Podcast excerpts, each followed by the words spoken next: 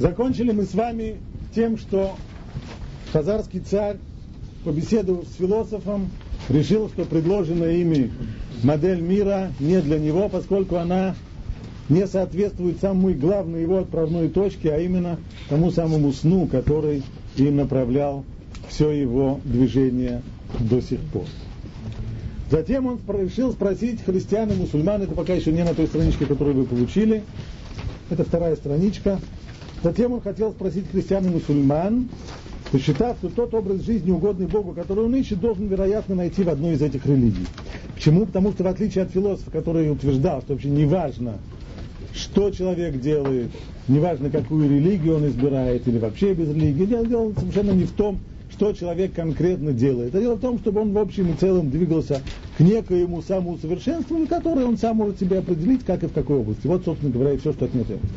Поскольку ангел в повторявшемся ему постоянно сне говорил ему раз за разом, что твои действия, что, может быть, твои намерения желанны, но твои действия никак не желанны. Поэтому он отправился к тем, кто говорят, что на самом деле мы знаем, чего Бог хочет от нас, и это нечто определенное, что Бог требует от человека чего-то определенного, а мы про это знаем.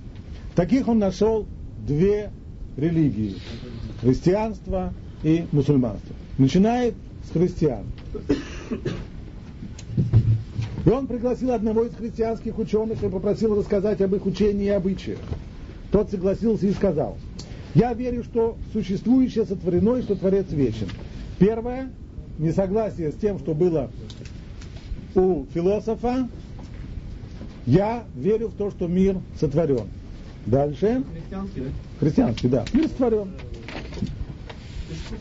Что он сотворил весь мир в течение шести дней, что человечество происходит от Адама, затем от Ноя, что Бог печется о созданных им творениях и вступает в общение с людьми. То есть не так, как говорил христианин, что мы, не так говорил, простите, философ, что Бог вообще не знает, что происходит с человеком, и его это мало интересует. Он выше познания мелочей, нам ничего подобного. Бог печется о созданных им. Далее, ему свойственны проявления гнева, удовольствия и сострадания. Он либо гневается, либо наоборот, он доволен чем-то. Что он разговаривает, является и открывается пророком и людям, снискавшим его благословение, что он пребывает в тех, кто угоден ему. Вообще, откуда я все это взял? Вещи, которые на первый взгляд звучат как нонсенс, как это так можно приписывать Творцу мира подобную вещь, как речь, или то, что он доволен чем-то, или то, что он наоборот недоволен чем-то. Такой такое очеловечивание Бога. Антропоморфизм, как это называют. Ответ на это очень простой. Вообще я верю во все то, что написано в Библии и в истории сынов Израиля. Это я не сам придумал. Это не то, что философским путем я к этому пришел, говорит христианин. Я просто верю в то, что написано в Библии. А в Библии написано, что Бог разгневался. В Библии написано, что Бог, наоборот, был очень удовлетворен, например, когда Ноах приносил ему жертвоприношение, написано, и обонял Бог запах жертвоприношений, это ему очень понравилось. Ну, спроси меня, как, что, я не очень знаю, но это написано, вот я в это и верю. Эти истины неоспоримые, ибо они завоевали всеобщее признание и были открыты Богом в присутствии множества людей. Это типичный христианский э, аргумент. Почему эта истина неоспоримая? Называется социальное доказательство. Поскольку многие в это верят многие люди не ошибаются. Как Mitsubishi продает свои машины, обычно одна из ее реклам, столько-то тысяч, столько-то сотен тысяч человек не ошибаются. То есть, если 500 тысяч э, человек в этой стране купили Mitsubishi, то может быть, что они дураки. Значит, машина того стоит. Значит, ты покупай тоже. Вы знали тогда рекламу, да? А? Не только знали. Ну почему? А есть еще сигаретные компании, то же самое. То же самое, да, да, совершенно верно. Это так называемое социальное доказательство. Если все, то и ты тоже. Все-то не ошибаются. На самом деле, даже на теоретическом уровне этот аргумент очень слабый. Честно говоря, как сказал один мудрец – Эмет квида алькен муатим. То есть истина это вещь тяжелая. Поэтому те, кто ее стащит на своем горбу, таких людей мало. То есть, когда мы смотрим, во что верит меньшинство, во что верит большинство, где обычно в конечном итоге оказывается истина? Истина всегда окажется у меньшинства. Исторически? Однозначно.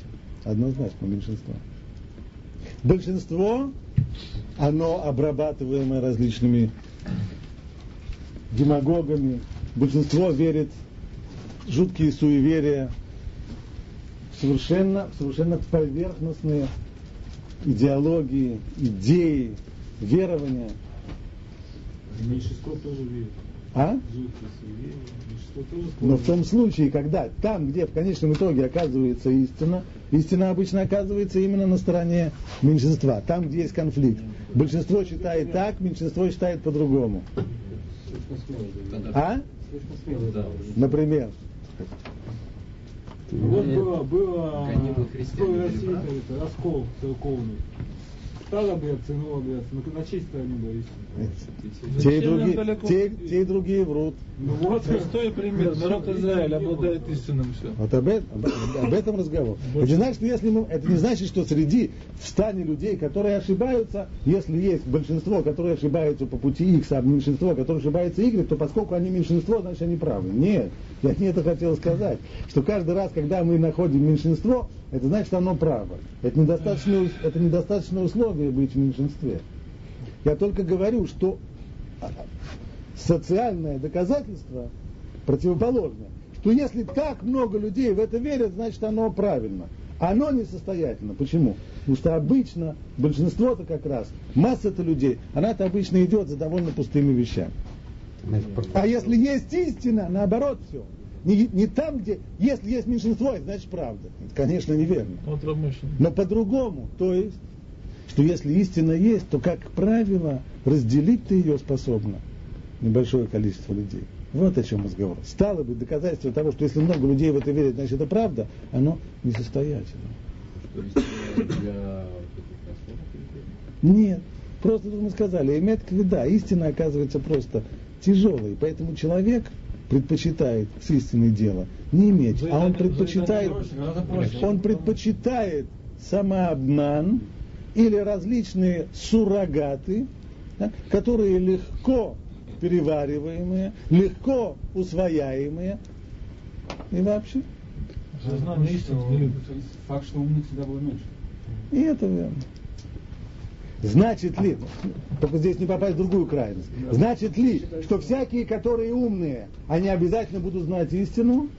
Не факт. Потому что для того, чтобы нести на себе истину, недостаточно быть умным. Проблема с истиной не то, что она сложная. Истина иногда оказывается довольно простой, только что она тяжелая. Нести Очень- ее очень тяжело, тяжело. Нести ее тяжело. В этом вся штука.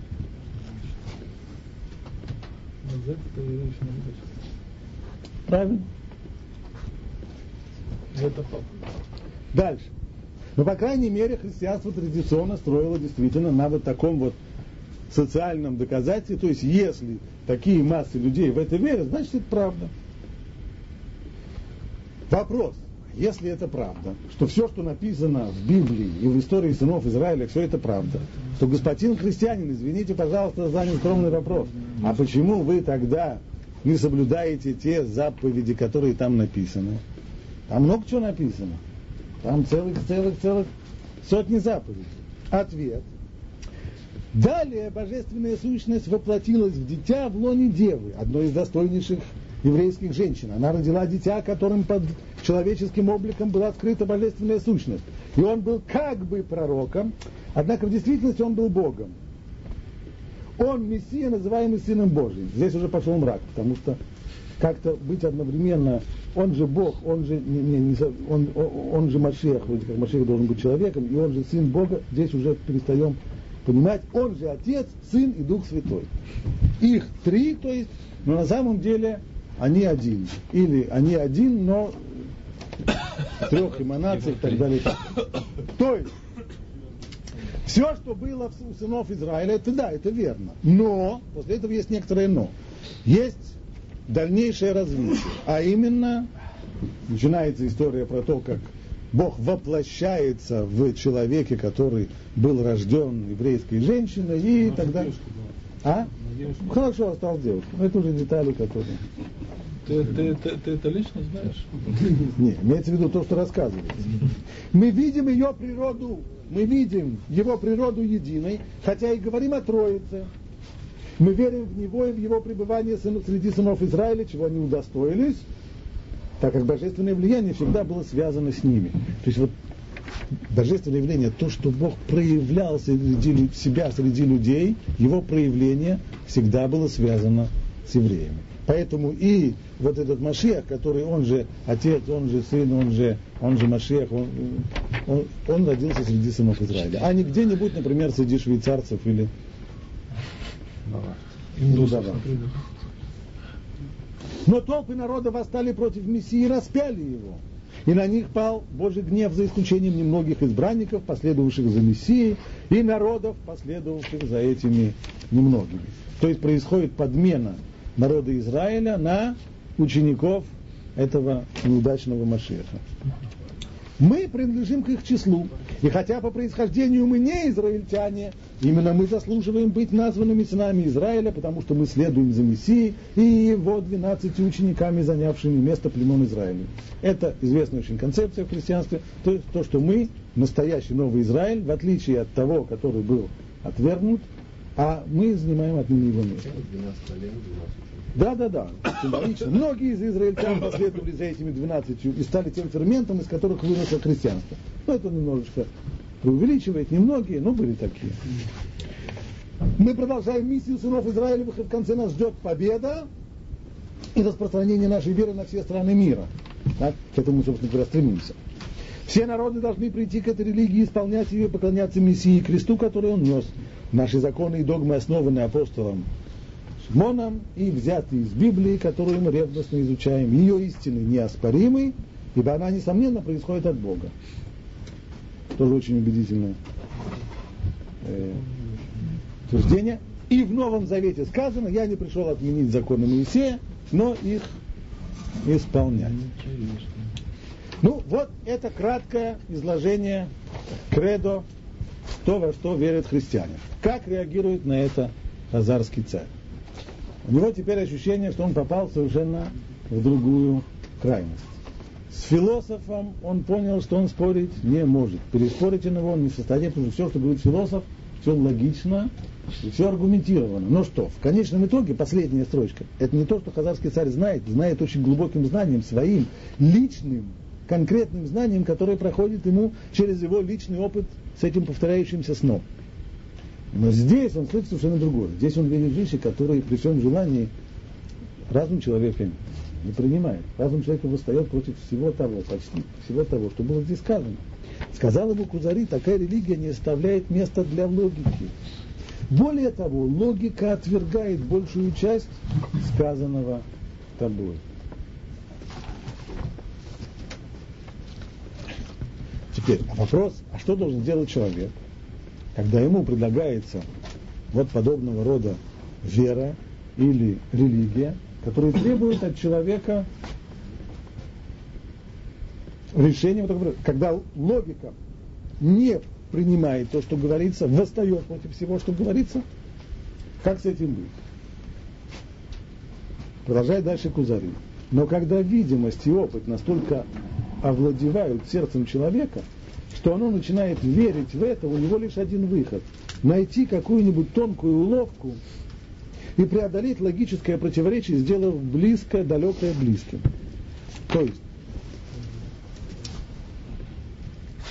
если человек глубоко убежден в чем-то, и он вдруг сталкивается с подобными вот нелогичностями, но его, у него есть глубокое убеждение.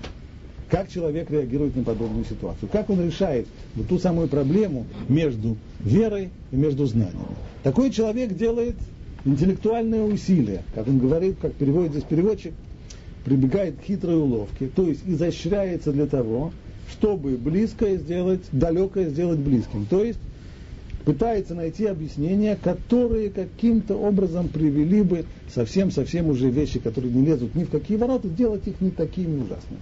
А он как бы нашел нелогичность? Первое.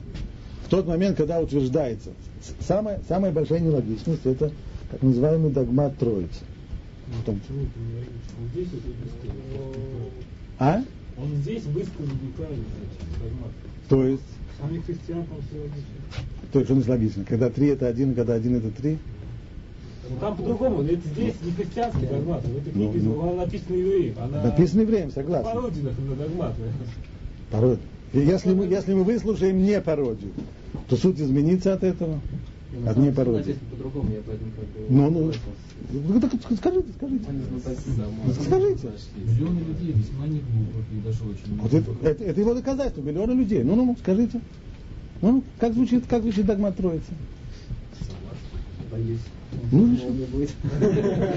Ну, ну. Ну, такие специалисты, я его не А? Вот знаете, ну сказано, он Да. Мессия, называемый Сыном Божьим, он же Отец, Сын Святой Дух. Это нет догмат стоит. Я еще раз говорю, скажите. Что Мессия, тот, кто Ну. называется Мессией, не является Да. отцом. Он не отец, хорошо, он сын, замечательно. Он сын. Сын. Что означает сын? Сын, Сын кого? Его. Сын Бога, да. Вы, понимаете, что вы говорите? Ты же сам себе ответил. И слово Божья мать вам, вам не становится. Человеку, который говорит слово Матерь Божья. Извините выражение.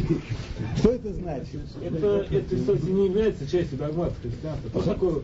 Ну, это, Ладно, хорошо, уберем Матери Божьей. Троицу, еще раз. Это, это как бы серьезные штуки, но существуют серьезные. Я не буду еще раз. Откинуть это как бы просто, просто пользуясь тем, что мы там не знаем. это. Не потому, что мы не знаем. Еще раз, я прошу элементарную логику, чтобы мне объяснили, каким образом один это на самом деле три, а три это А на как- самом деле как один. ангел является... Элементарная логика А? объяснение сущности Всевышнего всех этих вещей, что его дает. Нет, еще раз, еще раз, когда, да,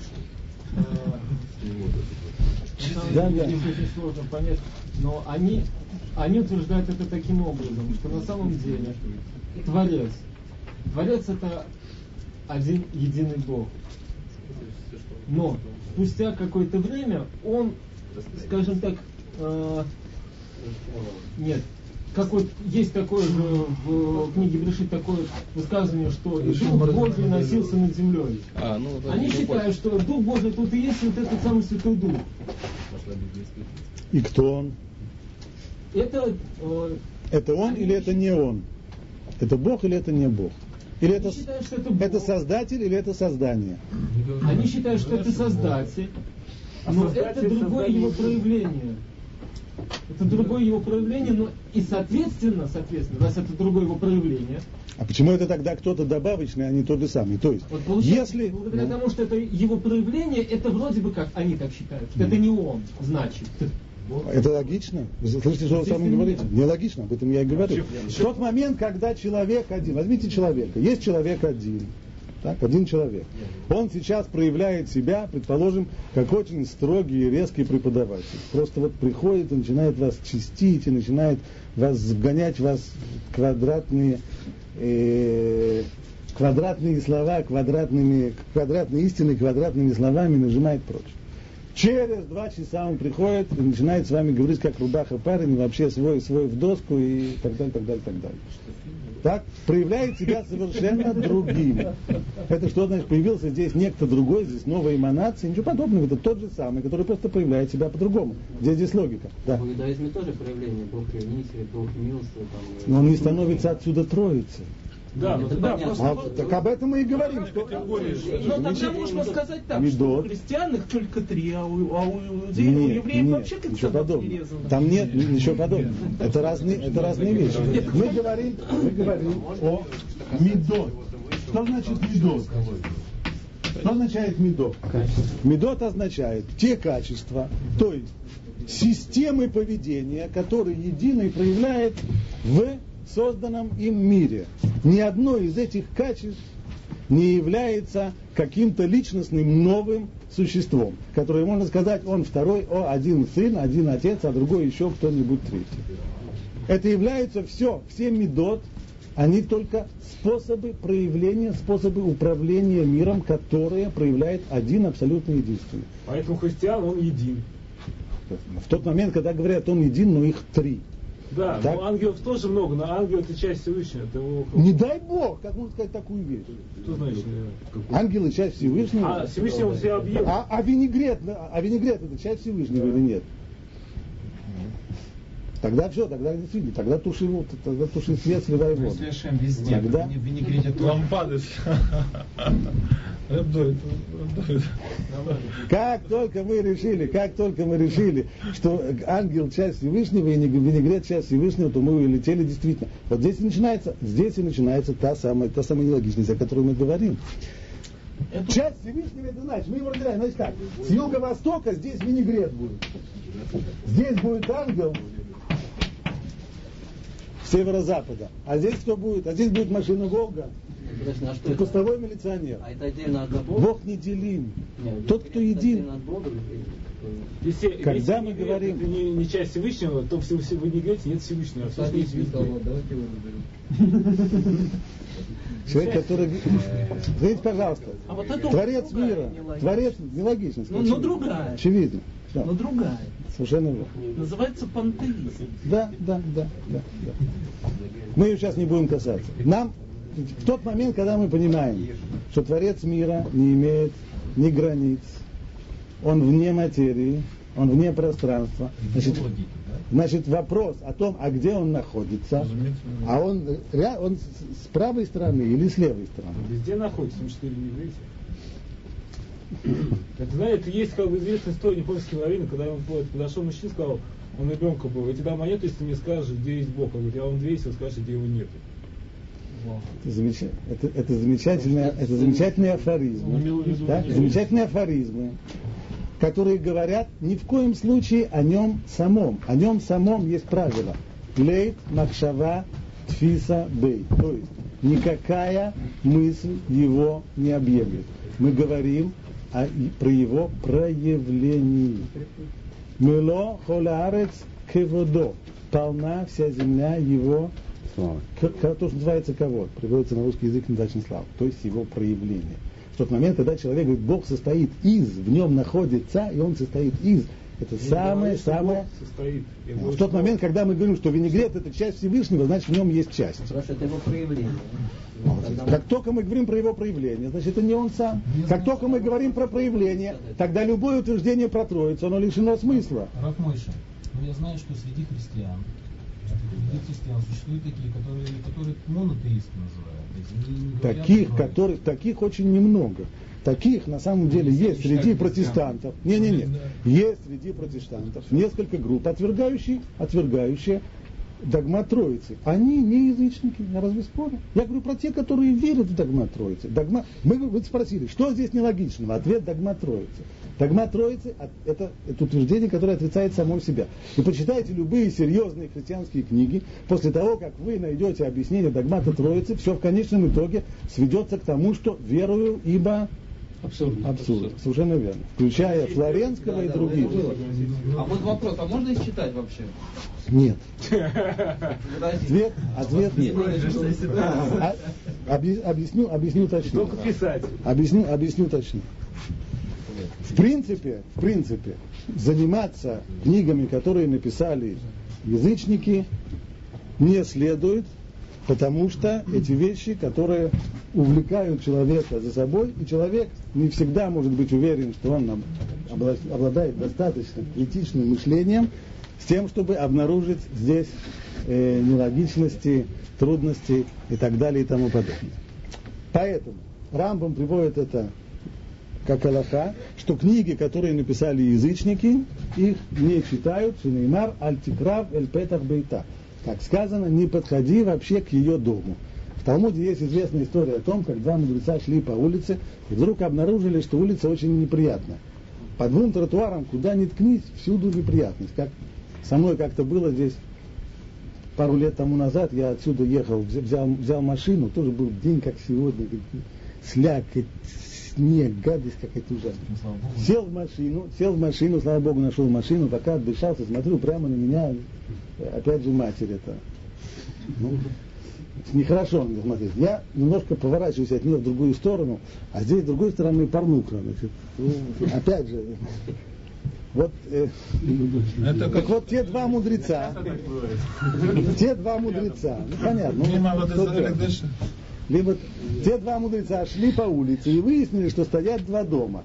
Один дом, значит, э, Абуда Зара, святилище языческое, а другой дом э, такое веселое заведение. Вот с какой стороны, с какой стороны пройти? А с этой и с этой. С этой вроде нехорошо, и с этой вроде нехорошо. В конечном итоге приходит Гмара к выводу, что лучше уже пройти с той стороны, где веселое заведение. Почему? Шани авода зара демашха. Потому что авода зара, язычество, это такая вещь, которая притягивает и затягивает. Потому что эти все заведения, они... э, Они тоже Рамош, Рамош. Там, они же- там, там же один из них сказал, Имеется в виду, что притягивает. Имеется в виду, даже тот, кто туда попадет, так максимум он через два часа туда выйдет. Все, на этом все кончится. А Но человек, который попал, попал к язычникам, о, ему там расскажут, ему там расскажут истории, ему там расскажут теории, ему там расскажут, как умные люди, и умных людей много сотен миллионов, и все в это верят, и все прочее, и все это, все это так вот интересно, о, затянет, Почему- поэтому не надо. Почему же там сказано, что в, в это время он сказал ему, что в, в этот- в- в эти дни уже дух, э, это, это, это не что-то отсутствует. Это, это уже аргументы, что может быть сегодня это уже не. Так. Ну, по крайней мере, по крайней мере, применяются те же самые альтикравель пейтер бейта, то есть не приближайся к ее дому. Теперь, теперь, человек, которому приходится заниматься разъяснением некоторых вещей, и приходится ему иногда заниматься с людьми, которые задают вопросы и так далее, если он чувствует, что ему необходимо познакомиться с какими-то текстами вот для того, чтобы дать ответы на вопросы людям, так, то он должен спросить своего раба, позволено ли ему для ознакомления, для того, чтобы знать, что ответить, познакомиться с этими текстами. Вот такое будет правило. Поэтому, ну, по крайней мере, человек, который в молодости свои эти тексты читал и знает, узнает замечательно, что, безусловно, трактат, безусловно, догмат Святой Троицы не подозревает и не подразумевает, спросите, не подразумевает логического объяснения. В конечном итоге, после многих-многих-многих объяснений, все сводится к веру ибо абсурд. Равмаше. Де- Деление на Бога сотворенных и Бога не данных читать. душ. Или не читать А? Равмаше, Рамбам имеет Равмаше, в виду нет. всю литературу, которую писал дозорники, или э, есть, то есть есть какая-то определенная... Нет, все, все, все, Всю? все, да, да, да. А, так, список. Нет, нет, виду- нет. Учебник, то, что человек, который написал, что он был христианином написал учебник математики, к делу не относится. Имеется в виду книги по Абудазара, книги по язычеству. Что получается, что. Коран можно читать, что ли? А? Коран можно читать, что ли? Дело в чем.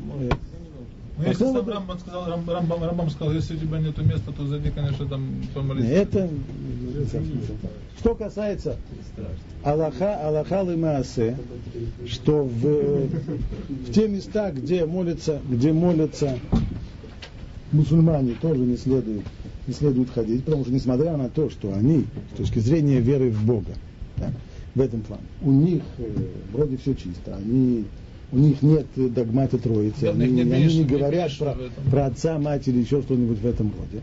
Но, но, целый ряд пуским говорят следующую вещь, что ряд обычаев, принятых у мусульман, обычаев почитания Мухаммеда, уже пророка, они выходят за рамки простого почитания и уважения Пророк. просто к пророку. Человек. И поэтому, по мнению Ран, Рабейну Нисим, из, э, Рабейну Нисим и нескольких пуских более поздних, которые на него опираются, не следует заходить и в мечеть тоже, поскольку все-таки нехороший запах э, есть, есть и там. Вот. Это то, что, это как раз был вопрос, который мне задали вчера. Так. Я, честно говоря, до вчерашнего дня не видел вот этого, этого рана Рабейна Нисим, но такой Рабейна Нисим существует. Я еще не очень разобрался, что конкретно имеется в виду, что за обычаи почитания пророка, о которых он, э, про почитание Мухаммеда, о которых он говорит. Но, в общем, по его мнению, это выходит за рамки просто э, почитания великого человека, который можно было бы здесь Если это выходит уже за рамки, начинается какие-то, какое-то поклонение, то вот это уже нехорошо. А пересекается, вот когда пришел, вот пришел Шахтай Цви, то был запрет вообще. Ну, как бы раньше разрешалось, если он понимает, что принимал спасение жизни, а после его прихода запретили. Я не говорю сейчас об этом. Э, Рабейну Нисин существовал, жил задолго до, до Шафты Цви, и речь идет именно о оценке самого, самого, самого христианства, э, самого мусульманства, простите. Что касается еще раз христианства, так? Мы к нему, мы к нему снова возвращаемся. Я уже не говорю о том, что разум с большим трудом э, способен выслушать э, утверждение типа того, что от Бога родился человек, от э, воплощения Бога в человеке и так далее, это уже совсем-совсем совсем тяжелые, тяжелые утверждения. Понятно, что разум человека, а? Каждый человек ищет Бога. Мы же знаем, что к Аврааму являлся, являлся ангел в виде человека. Он обращался к нему, называя его, э, называя его м, Господь. Если мы открываем внимательно текст, то, да, то ни в коем случае, совершенно верно. Так христиане подгоняют, под- подгоняют этот перевод. Мы открываем внимательно текст, начинаем его, начинаем его анализировать, то мы видим, Раши приводит там два мнения. О чем идет речь? Первое мнение. Первое мнение, что это имя, которое упомянуто там, это холь, то есть это не имя Бога, это просто означает господа. Так, то есть к нему обращаются три, идут три человека. Они идут так, как принято, когда старший впереди, два чуть сзади. Он обращается к старшему. Говорит, пожалуйста, не проходите, господа мои, да, пожалуйста, не проходите мимо. Коли вы уже прошли, так зайдите ко мне. Это первое мнение. Второе мнение, что это имя Кодыш, то есть это действительно имя Бога. Тогда кому оно обращено? Трем арабам, которые пришли этими самыми, с, э, безусловно, нет. Кому оно было обращено? Поскольку до этого написано, что ему явился Всевышний. То есть он находился в состоянии пророчества. В этот момент приходят люди, которые, с которыми, которых нужно напоить, накормить. Авраам обращается к Всевышнему, пожалуйста, не уходи от меня. То есть, чтобы не прекращался, не прекращалось пророчество. Подожди, пока я займусь, э, накормлю людей. Отсюда мы учим Аллаху, что Ахнасат Урхим, то есть прием гостей, важнее, чем Кабалат Шхина, важнее, чем пророчество, то есть контакт с Богом. Поэтому никаких, никакого, ни- никакой основы для понимания того, что Авраам обращается к ангелу, называя его Богом, не доведи Господи, нет. Такого, такое не существует просто как нет. И пророчество есть известный спор между Рамбамом и Рамбаном о том, участвуют ли вообще ангелы в процессе пророчества. По мнению Рамбама, да.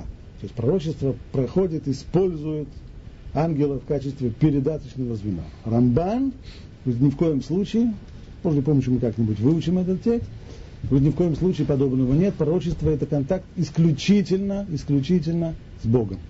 Так, нету контакта здесь с ангелы вообще здесь ни, ни при чем. Но так или иначе, если сейчас приводить, я не хочу входить в эту дискуссию, так при приведение всех э, так называемых доказательств, которые приводят христиане своим, своим догмам, они очень э, сшиты просто белыми нитками. Типа того, я говорю, только один пример, но так каждый из них можно. Апостол Павел, когда у него была серьезная борьба с э, первыми, он же был поздним довольно, был сначала гонителем христианства, Это а кто, потом... Шауль, что ли? Шауль, да. А потом ему, значит, Лешка ему явился, что ж ты говоришь, моих учеников так бьешь, и тот переделался, и все. Он, когда он пришел, как- когда он пришел в контакт с ранними христианами, тот увидел, что эти ранние христиане заставляют всех присоединяющихся к их секте соблюдать заповеди, делать, делать обрезание, не есть некошерную пищу, не есть и так далее. А там и так не есть. Вот против этого он и восстал. До Павла не ели, после Павла уже. Вот после, против этого Павел и восстал. Что ничего подобного. Нужно, нужно быть не иудейской сектой, которая только думает, что Машех уже привел, а нужно вообще нести это все в массы. И вот он вы- выводит свое это известное учение, нет ни иудея, ни эллина. Да, все, будем, будем нести это все в массы, все прочее, поэтому нужно отменить все, отменить обрезание, отменить все заповеди и так далее. Он приводит доказательства. Откуда известно, что нет ни иудея, ни эллина, и вообще все должны? Написано. Э, как, как, как там сказано? Аллилу это Ашем коль гоим, шабху коль аумим. Точка. Аллилу это Ашем коль гоим. Восхвалите Бога все народы. Шабху коль аумим. Восхваляйте его все народы. Точка. Поставил точку, закрыл кавычки. Поехали дальше. Хорошая цитата. Верно. Там есть продолжение. Кигавар алейну хаздо. Почему вы, все народы мира, восхваляете Бога? Потому что на нас, то бишь на евреев, Гавар алейну хаздо, потому что на нас его э, милость э, снизошла с такой, с такой большой силой. Но этот конец стиха был апостолу Павлу совершенно ни к чему, потому что кавычку закрыл. Вот и все. Совершенно абсолютно не стесняясь ничего. Весьма, весьма вольная трактовка, конечно. Совершенно верно. Если посмотреть дальше, доказать. Знаете что, я вам приведу еще. Я, я не помню, рассказывал здесь или нет. Меня иногда заносит, что я повторяю, повторяю уже сказанное. А может быть повторю. Как-то ко мне явился парень. Симпатичный, хороший парень. Учится в Израиле, в Ешиве, все. Говорит, помогите, что такое? Знаете, у меня, говорит, вот э, отец, не дай Бог, э, крестился. Ну что я тебе могу помочь? Могу выразить свое соболезнование. Нет, ну может быть вы его убедите. Я говорю, нет, я не смогу его убедить, поэтому просьбу делаю. Ну, может быть, все-таки, ну как. Парня жалко. Ну хорошо, смотри, я еще раз говорю, я по опыту знаю, ничего не получится. Но ты хочешь, приведи, поговорим. Поговорите, я согласен. Он приводит своего отца. Симпатичный такой, хороший человек. Уже ему могу. Знаете, разговор туда-сюда. Я достал ему эти самые цитаты показывает. Да? Уровень, прежде всего, снова уровень этого самого текста. Пятая глава, то, что называется Авонгельон, как это называли, евреи называли Евангелие Авонгельон, то есть Гилайон, лист, на котором написаны Авон, грехи, грешный. Пятая глава, Нагорная проповедь начинается с того, что я вообще-то пришел не отменить, я вообще пришел к евреям. Да. А не к вам собакам. Да.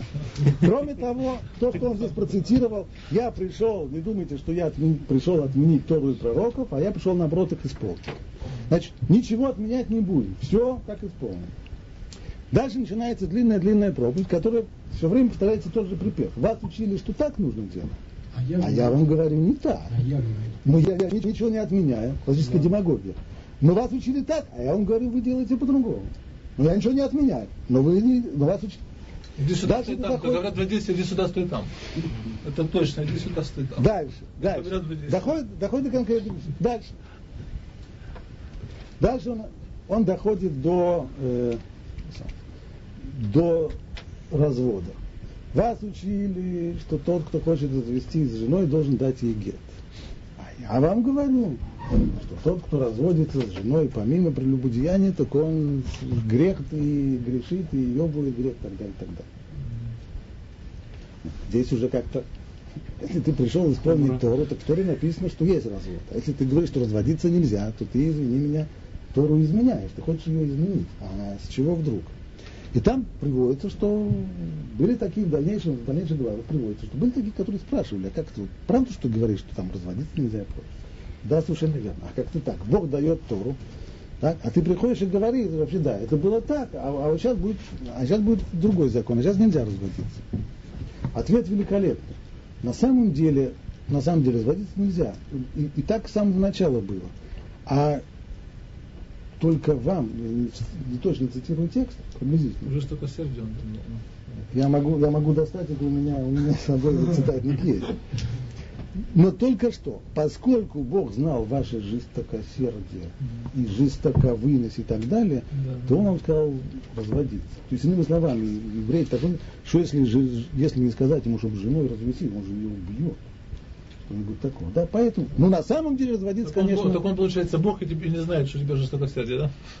О, совершенно верно. Бог, это, эта аргументация, конечно, на потрясающем интеллектуальном уровне, просто, просто фантастика. Теперь он забыл об этом. Дальше. Дальше. Дальше рассказывается, что как-то шли его ученики по полю. И есть захотелось. Ну, вот, как бы залкали. Просто вот. Есть захотелось. А дело в шабас было. Идут в шабас, рвут колоски и едят. Рядом стояли евреи. Так, начали кричать шабас. Как это так? А потом его спросили, да, как ты так, твои ученики шабас нарушают, прочее. Что он отвечает великолепный свой ответ. А куаним в шаббат можно субботу нарушать? Значит, и мне можно. Все сразу замолчали, все как, извините, конечно, но по поводу куаним, по поводу того, что приносились жертвы в храме. Так, так там написано, что все жертвы нужно приносить бемоадо, в их назначенное время. Значит, если назначенное время каждый день, имеется в виду и в субботу тоже. А какое это отношение имеет к тому, что ребятам хочется поесть? Про поесть тоже сказано, что нужно есть всегда бы молодо. И обязательно с тем, чтобы колоски рвать. Демагогия. Ладно, продолжай дальше. Да. А кроме того, говорит, вообще, еще гениально. А кроме того, еще про царя Давида сказано, да. что он ел, что он ел хлеб, который нельзя было есть, потому что это был кодыш, это были, был лехем апаним, который был в храме. А он его ел. Значит, и мне можно. Тоже великолепная вещь. Какое-то отношение имеет У Давида был, была у него, называется, булия, да? Э,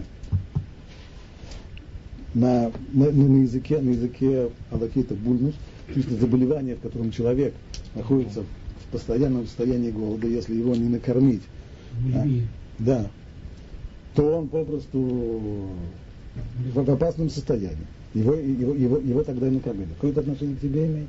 Не очень. Опять же, демагогия потрясающая. Дальше. Как говорил один, у меня был один хороший знакомый, который был э, когда-то директором литературного музея на, на Якиманке. Он как-то объяснил, как он видит вообще эту, эту книгу с точки зрения литературы. Знаете, вообще во всей этой книге есть только один положительный герой. Это Иуда. Почему Иуда единственный положительный герой? Ну, очень просто. Все остальные ребята, которые окружали этого самого лже-машеха, да, они же его продали, самые близкие. Три раза не прокричал петух, когда явились его явились его арестовывать, стали спрашивать, а ты что? А, я так просто здесь. Один, погулять да, пришел. Да, да, погулять пришел, да. Вот, э, ни к чему. Иуда его выдал по другой причине. Почему выдал его Иуда? По убеждению. По убеждению. Да? Рассказ про Иуду рассказывается в каждом Евангелии по-своему. Евангелие от Матфея рассказывается следующая вещь. Пришла женщина, принесла надушенное масло, которое было тогда очень дорогим благовонием. А это как, я не знаю, там Шанель 21 что-нибудь такое. И начала ешки э, ноги натирать вот этим самым маслом. Да? Это на что Иуда сказал, ну что, это масло можно было бы продать и на эти деньги накормить бедняков. Почему? А он у них в этой компании был Габайт Дака. У него была у него была касса для человека. На что Йошка ему говорит ни больше, ни меньше. Я могу показать вам этот текст. Бедняки с вами всегда будут, а я не всегда.